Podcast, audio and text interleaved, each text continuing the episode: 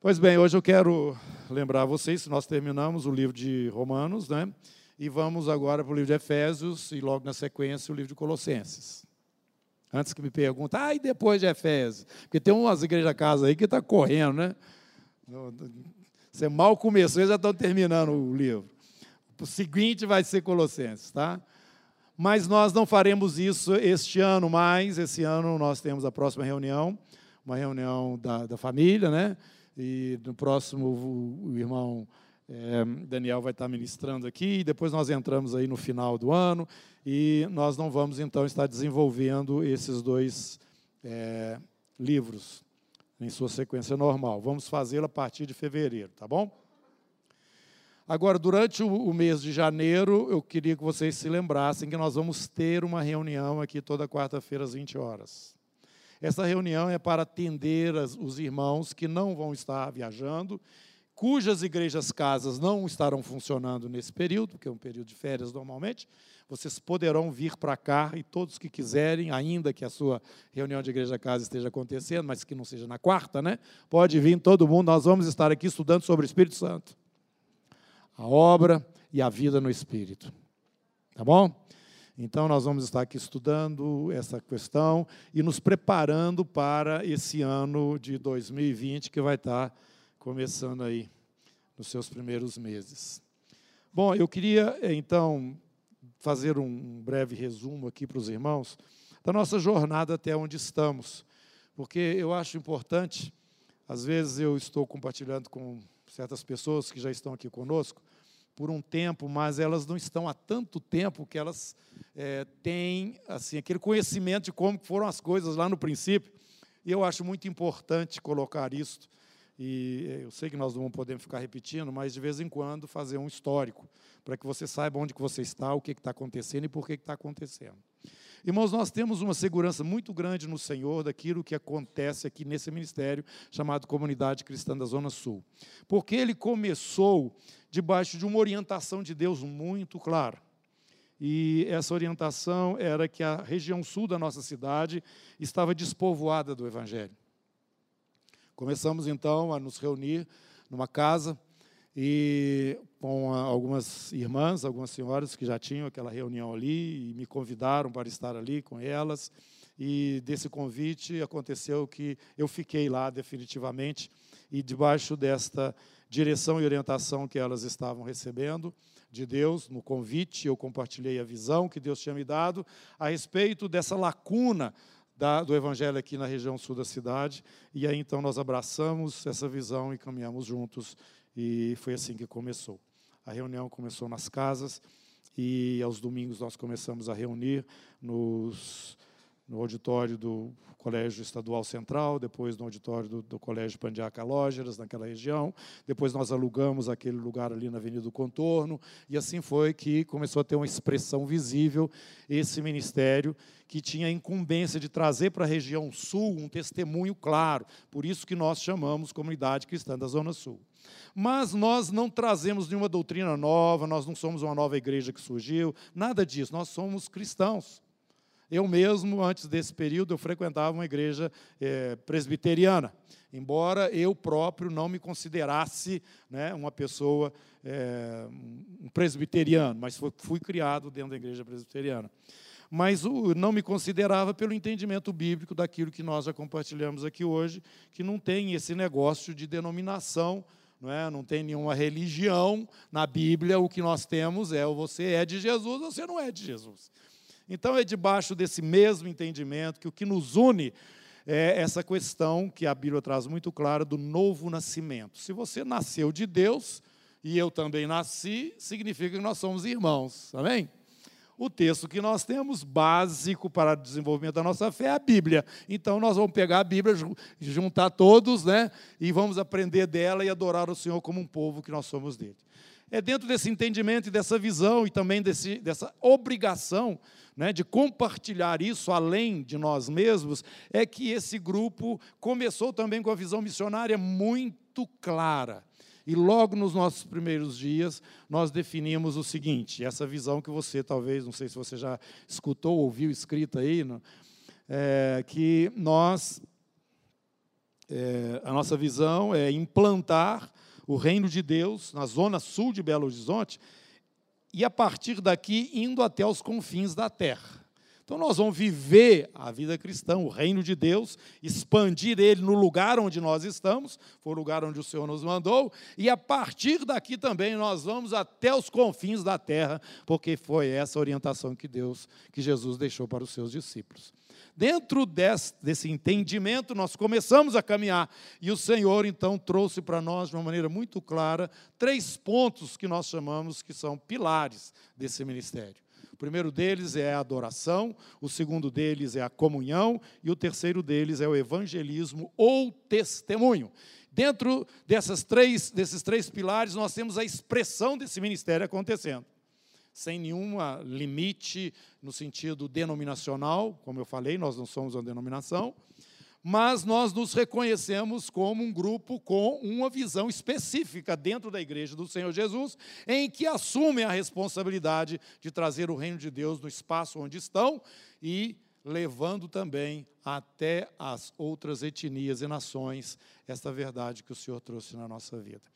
E desta forma o Senhor então nos trouxe esses três pontos. A vida cristã, ela se expande, ela tem a sua realidade em cima da adoração, da comunhão e do evangelismo. De onde saiu? Né? De onde saíram esses três pilares? Exatamente do tabernáculo.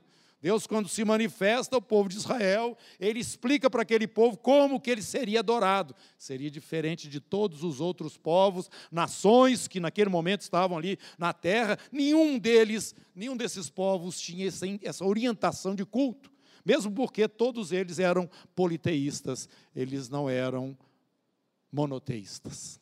Né? Então, com a lei de Moisés, vem claro ali dentro daquela lei a orientação da construção de um tabernáculo. E Deus então explica como que isso funcionaria. Ele levanta então os sacerdotes, orienta e organiza todo o povo de Israel ali ao pé do Monte Sinai, e eles já saem de lá, uma nação compacta, né, com leis bem espe específicas, e, a, e o culto ao Senhor também bem determinado.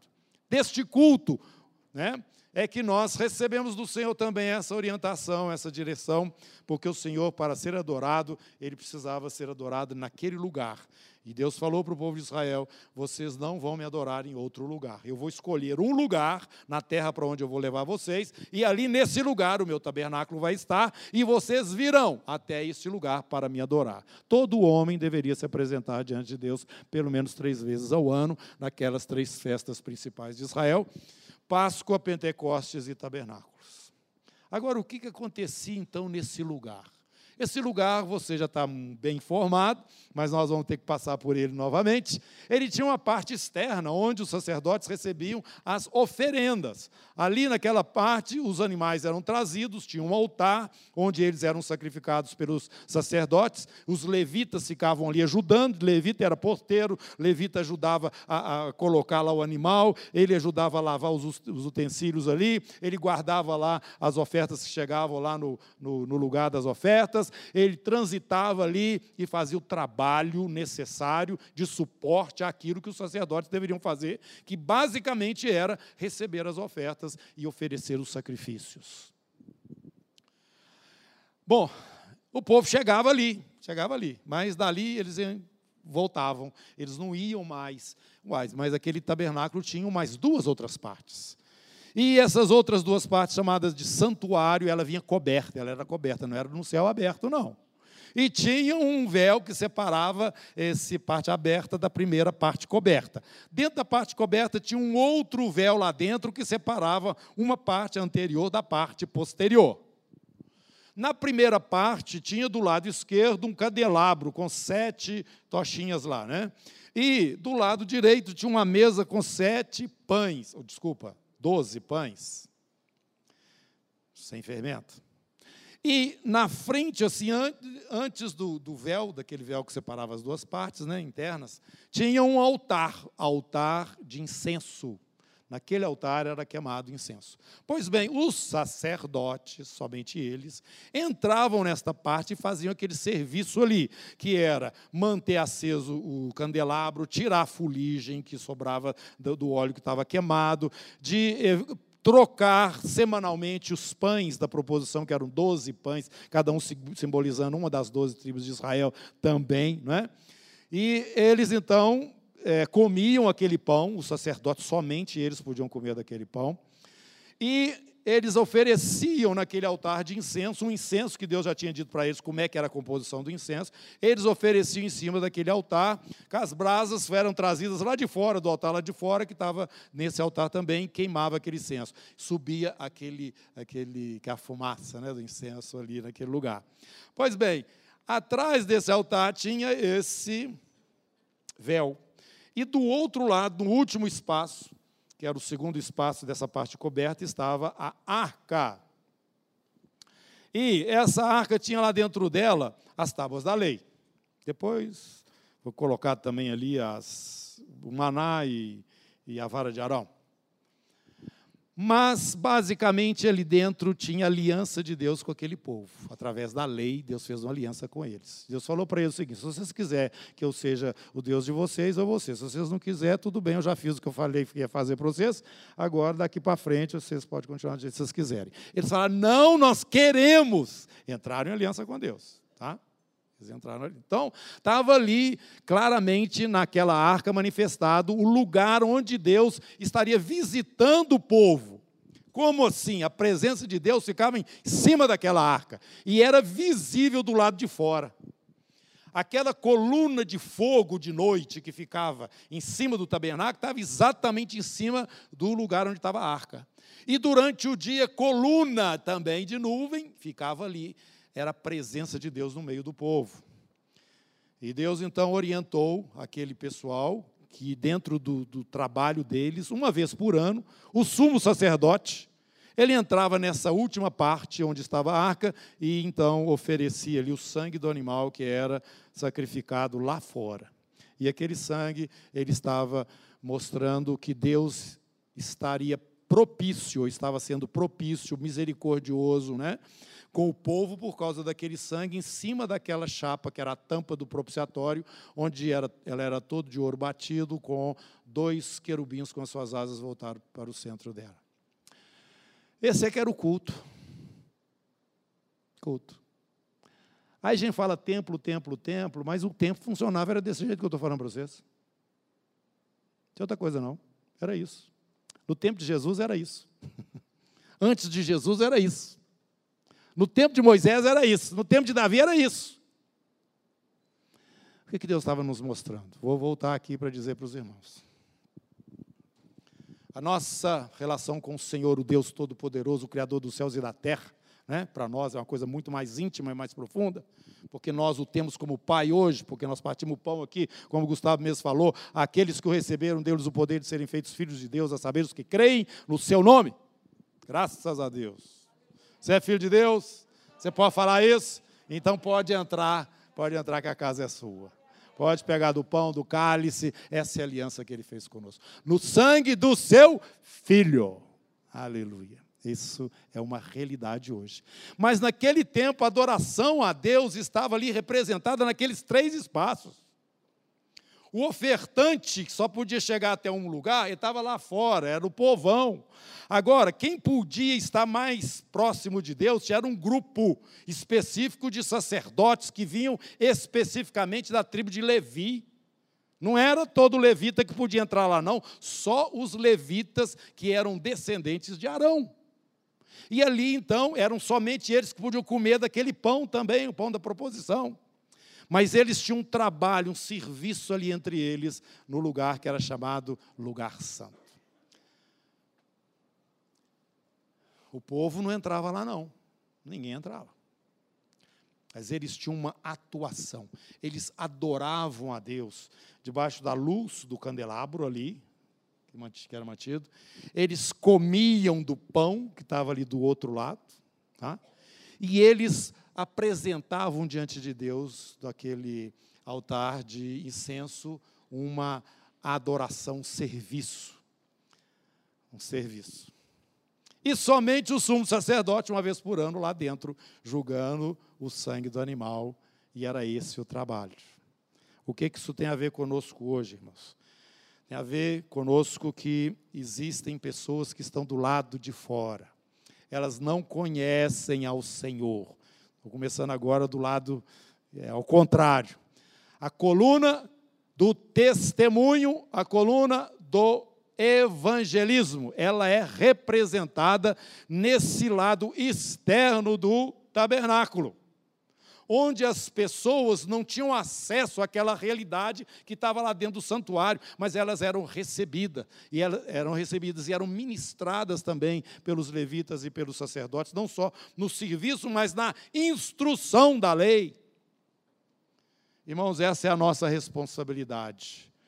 Jesus falou que nós deveríamos ir até aqueles que não conhecem o Senhor. Nós temos que adorar a Deus, servindo ao Senhor, evangelizando aqueles que não têm acesso ao lugar santo e muito menos ao Santo dos Santos. Esse lado externo do, do, do tabernáculo diz respeito ao contato daqueles que são do Senhor, já são sacerdotes de Deus, mas que precisam servir aqueles que ainda não tiveram acesso ao Senhor. Pedro nos fala que nós somos sacerdócio real, nação santa, povo de propriedade exclusiva de Deus. Então nós temos um serviço com aquelas pessoas que estão do lado de fora da igreja, do arraial de Deus. Eles querem conhecer o Senhor, eles precisam conhecer o Senhor, nós os servimos. E há, como Paulo fala, hoje a adoração de vocês, ela, os gentios, ela é recebida no Espírito diante de Deus. Ela é santificada porque nós trazemos uma mensagem, a mensagem do Senhor, o Espírito de Deus é recebido e através dele as ofertas de vocês são aceitas. Então nós temos um serviço com as nações. Nós temos que ir até aqueles que não ouviram o Senhor ainda, e essa é uma forma de adorarmos a Deus representada pela parte externa do tabernáculo ou do templo. A segunda parte, meus irmãos, é, aliás, essa parte, eu vou dizer para vocês, significa o nosso testemunho lá fora, significa os nossos missionários indo e alcançando outras nações, viu? Nós adoramos a Deus dessa maneira. Você é um missionário onde você está, você é um representante dos céus, você é um filho de Deus, você tem que trazer essa mensagem e servir as pessoas, porque elas têm o direito de ouvir a respeito da salvação de Jesus, porque ele morreu por todos nós. Amém? Desta forma, nós adoramos a Deus. Mas isso significa uma adoração do lado de fora. Agora, nós temos aqui também o entendimento da comunhão. Nós começamos a ver a palavra de Deus aqui, e o Espírito de Deus nos mostrou muito claramente o mandamento de Jesus. Nós não estamos na velha aliança, nós estamos na nova aliança. Na velha tinha 603 mandamentos, mas na nova só tem um. Qual que é o mandamento? Como é que é?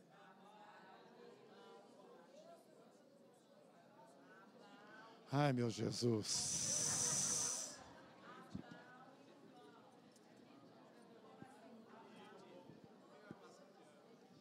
Por isso que a gente tem que passar e repassar, passar e repassar. Não fica nervoso comigo, não, mas eu vou falar mais uma vez.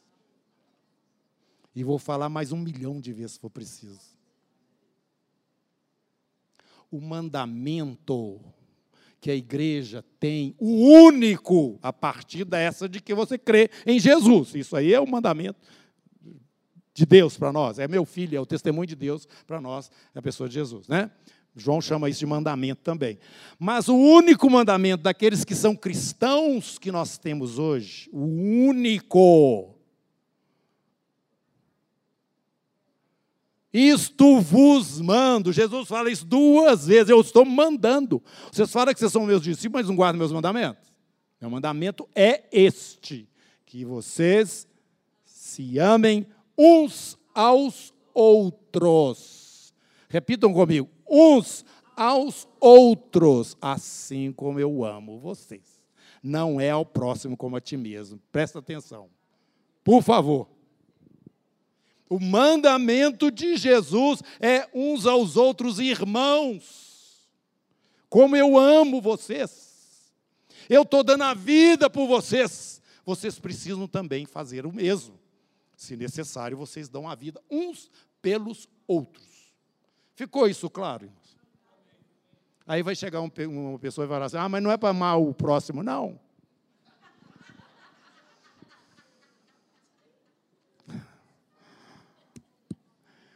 Pois bem, irmãos, eu quero insistir nisso porque este é o lugar onde nós temos a comunhão, é na igreja, na casa. É aquele espaço do segundo, segundo espaço do tabernáculo. Os sacerdotes ali, eles trabalhavam juntos, somente eles, ninguém mais.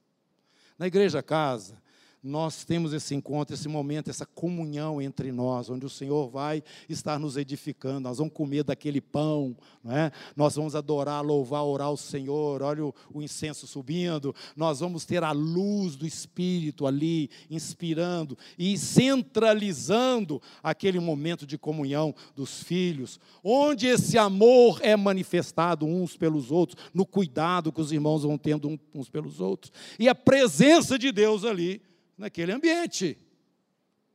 Este é, esta é a segunda parte da adoração que você vai encontrar lá dentro da igreja casa. O Senhor nos trouxe isso, é muito importante que esses três, essas três colunas, elas estão representadas no dia a dia desse ministério. O terceiro ponto é esse aqui. A adoração final, única, que tem só um que entra na presença do Senhor, é o Santo dos Santos. Irmãos, nós temos que servir as pessoas lá fora, nós temos que servir uns aos outros aqui dentro, mas nós temos que servir diretamente ao Senhor também. Você adora a Deus quando você está evangelizando e tratando com as pessoas lá fora? Adora, você está adorando ao Senhor, você está obedecendo a Ele. Você adora o Senhor quando você está servindo os irmãos e em comunhão com eles, crescendo e desenvolvendo a sua fé? Claro que está, você está adorando a Deus. Agora, irmão, tem um lugar secreto, um lugar sozinho, um espaço que é só você e ele. Essa adoração é adoração contemplativa. Tem muitas pessoas que são muito, elas não gostam disso, não. Elas não gostam dessa oração contemplativa, não.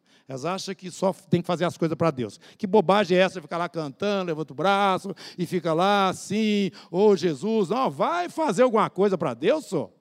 Vai visitar alguém lá no hospital, vai. Ô irmão, desculpa, mas você está bem limitado na maneira de você compreender a adoração a Deus. Muito. O Senhor não chamou você para você ser empregado dele, não. Maria, você escolheu a boa parte, essa não lhe será tirada. Nós temos que aprender a ficar na presença do nosso Pai. Nós temos que aprender a contemplar o Senhor. Nós temos que aprender a colocar o nosso interior diante de Deus e nos perceber tá? na, na realidade nossa em relação a Ele. Tem muita gente correndo, fazendo um monte de coisa que Deus nem pediu para fazer. No dia que encontrar com o Senhor, vai queimar tudo. A motivação daquilo não era o Senhor. A motivação era ele mesmo. Ele quer ganhar as coisas, ele quer, ele quer ser melhor do que o outro, ele quer fazer melhor do que não sei quem, ele quer chegar diante de Deus de uma forma assim, bom, eu consegui, eu dei conta. Não, não. A graça opera mesmo depois que você aceita Senhor Jesus como seu Salvador, no sentido das obras que são produzidas diante de Deus também.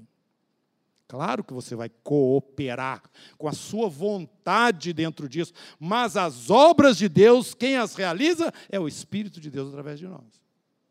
Por isso, irmãos, o trabalho que não é realizado a partir dessa intimidade, conhecimento e relacionamento seu com o Senhor, olha, eu tenho dúvidas de que no final vai dar, a coisa vai dar certo. Você ouviu o Senhor falando com você alguma coisa? Você teve uma direção objetiva de Deus, porque você estava na presença dele, para fazer alguma coisa? Então é melhor você esperar. Porque senão você pode gastar tempo à toa. Você pode ficar dando burro em faca, na ponta de faca. Você pode estar um. Você mesmo é, patrocinando né, a sua vida cristã. Não faça isso. Nós reunimos aqui todos os domingos para adorar a Deus. E como é que a gente adora a Deus? Já falei. E Jesus, obrigado, Jesus já falou também, em espírito e em verdade.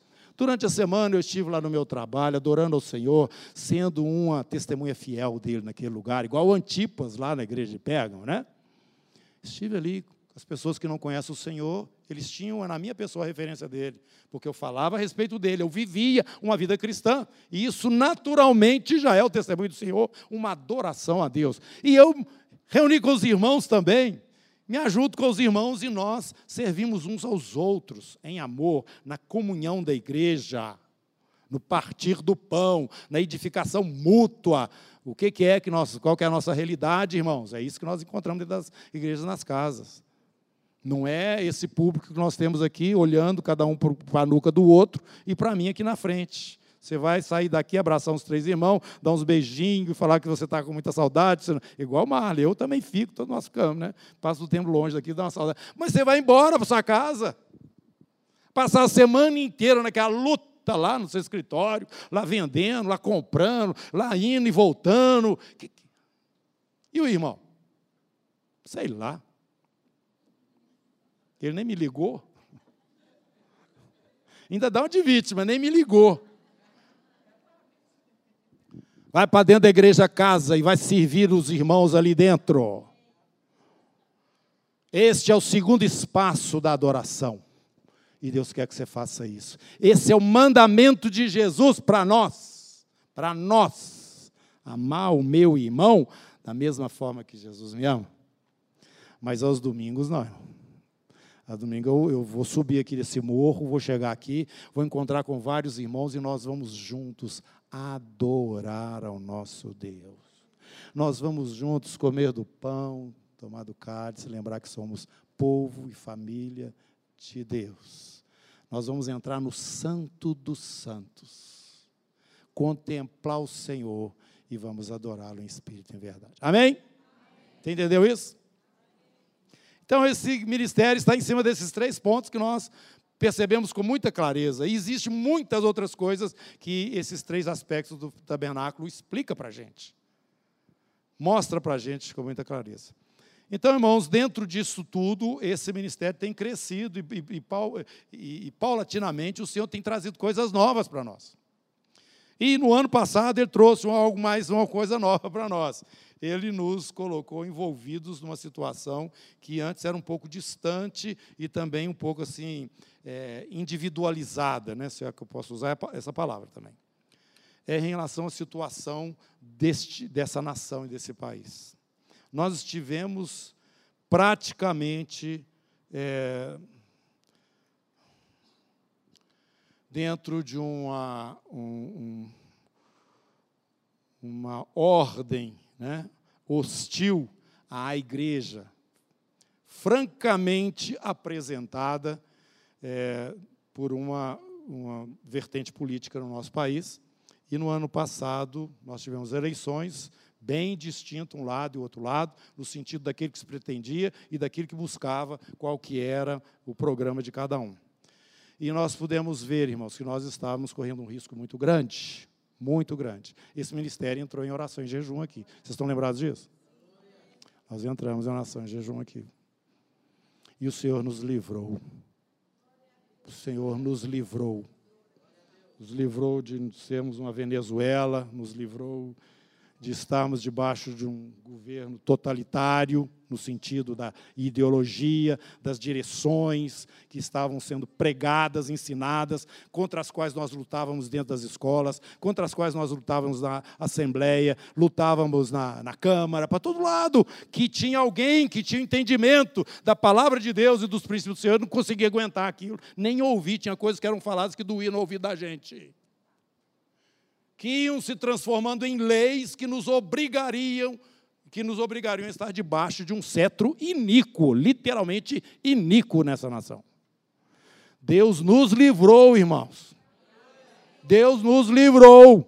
O que está fazendo nesse país é Ele que está fazendo, não são as pessoas, não. E nós entendemos isso.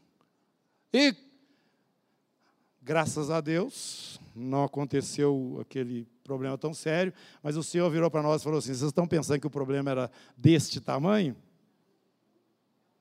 Ó, ó, ó. Muito maior. E os dias foram se passando, e nós vimos que nós não poderíamos abaixar a guarda.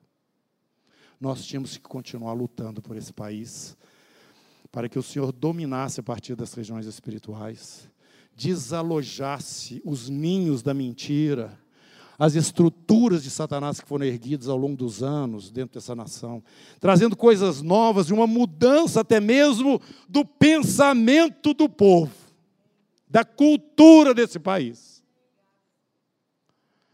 E aí nós vimos a nossa responsabilidade tinha que continuar. E Deus nos trouxe para essa posição, irmãos. Esse ministério tem essa responsabilidade. Toda quarta-feira nós estamos aqui desde o ano passado nós estamos aqui de 8 até as 4 horas da tarde, jejuando, intercedendo por esse país. E Deus tem feito maravilhas. Essa é a nossa realidade, tá? Ministério, Comunidade Cristã da Zona Sul. E estamos entendendo, irmãos, que, como eu já falei aqui ligeiramente no princípio dessa, dessa eh, ministração, a, na história da igreja, nós vamos percebendo o seguinte: que a igreja foi saindo de debaixo dessa condução que o Espírito Santo é o único que deveria estar dando a ela, né, conduzindo, ao longo da história. Eu não vou contar a história aqui para vocês, não. Mas o ponto final da, da, coisa é o seguinte: nós precisamos de trazer o Espírito Santo novamente para o centro da igreja. Para o centro da nossa vida. Nós estamos aprendendo isso. Da mesma forma que nós aprendemos o mandamento de Jesus, o Senhor está falando, ó, sem Ele não tem vida vitoriosa, sem o Espírito Santo planificando a sua vida, você não dá conta de passar pelos obstáculos que vocês têm à frente. E eu já municiei vocês, tá? Quando eu dei o Espírito Santo que eu prometi para vocês. Aliás, irmãos, repito, o que nos diferencia do antigo, da, da antiga aliança, do Velho Testamento para o novo, para a nova aliança, é o Espírito Santo. É Ele que está conosco hoje e não estava lá atrás com aquela turma. Se você não tem o Espírito, você não é filho de Deus. Se você não é filho de Deus, procure ser, invoque o Senhor Jesus, recebe Ele como Senhor e Salvador da sua vida, e o Espírito dele vem para você. E Ele te cela, agora mais do que isso. Ele te capacita a viver dentro do padrão do servo de Deus, do filho de Deus. Ele é que te dá essa capacidade. Se você nasceu de novo está pensando que você vai conseguir viver uma vida vitoriosa em Cristo Jesus, sem o Espírito Santo, você está redondamente enganado. Por isso eu quero repetir para vocês, nós estamos descobrindo isso. Nós temos que trazer o Espírito novamente para a posição dele, a, a, essa centralidade na nossa vida e no ambiente ou na igreja, da parte da igreja, pelo menos, que é esse ministério. Então o Espírito Santo tem que tem que voltar para o lugar dele. A história é essa. E nós vamos estar no mês de janeiro estudando aqui a, a, a vida no Espírito e a obra do Espírito também, para que nós estejamos mais é, identificados e para que a gente possa buscar com mais força e vigor esse enchimento, esse poder que faz a grande diferença. Lembra vocês, Paulo, quando foi pregar, ele falou o seguinte: Eu não fui em sabedoria, eu não fui baseado no meu conhecimento, eu não fui mostrando que eu sou uma pessoa que tem alguma coisa diferente que os outros não têm. Pelo contrário, estive no meio de vós em temor e tremor, mas eu fui mesmo, foi no poder de Deus. Esse evangelho é o poder de Deus. E ele mostrou então que aquilo que ele falava vinha acompanhado de resultados. Resultados estes que são obras que o Espírito Santo realiza através daqueles que estão sujeitos a ele. Amém? Feche seus olhos. Vamos orar. Senhor Jesus, eu quero te agradecer mais uma vez pela segurança e a certeza de que o Senhor está aqui no nosso meio, que o Senhor tem nos conduzido e passo a passo o Senhor vai abrindo mais, revelando mais algumas coisas, porque nós temos insistido, Senhor, em que o Senhor seja realmente, não como um pretexto, mas a razão principal de tudo o que acontece nesse ministério. E nós estamos buscando isso para a nossa vida particular, Senhor. Nós estamos buscando ser cheios do Teu Espírito, nós estamos buscando viver uma vida íntegra, nós queremos chegar naquele dia diante do Senhor e te dar um abraço de alegria. Senhor Deus, nos abençoe, nos ajuda, para que cada um de nós aqui tenha vida íntima com o Senhor, que saiba te adorar ali no recôndito, naquele lugar escondido, e liberar palavras que eles não, não, não teriam liberdade de falar na frente de outros. Senhor, pela intimidade, por esse, por esse apreço pela tua pessoa, Senhor Jesus. Nós te pedimos esse lugar mais alto nessa relação nossa com o Senhor, agora através do teu Espírito que nós invocamos, Espírito Santo. Espírito Santo, nós precisamos de ti. Enche a nossa vida, planifica cada um de nós e nos dê essa estrutura que nós, quando lemos a Bíblia, vemos em tantos irmãos nossos, que diante das oposições, das dificuldades, das necessidades, eles se apresentavam, meu, Deus, íntegros, fortes, ó Deus, transbordando, Senhor, e nada os fazia regredir, voltar atrás, oh meu Deus, por conta do poder do Senhor que estava em suas vidas. Nós queremos ver os teus milagres aqui dentro, Senhor. Nós queremos ver esse fortalecimento no homem interior. Ó oh, Deus, do Senhor mesmo, é, é, fazendo é, fluir dentro de nós coisas novas da tua parte, revelações do Espírito. Meu Senhor, profecias diretamente da tua parte. Edifica-nos, Senhor. Nós te pedimos, nos ajuda contra nós mesmos, para que o teu querer e a tua vontade seja feita. Em nome de Jesus.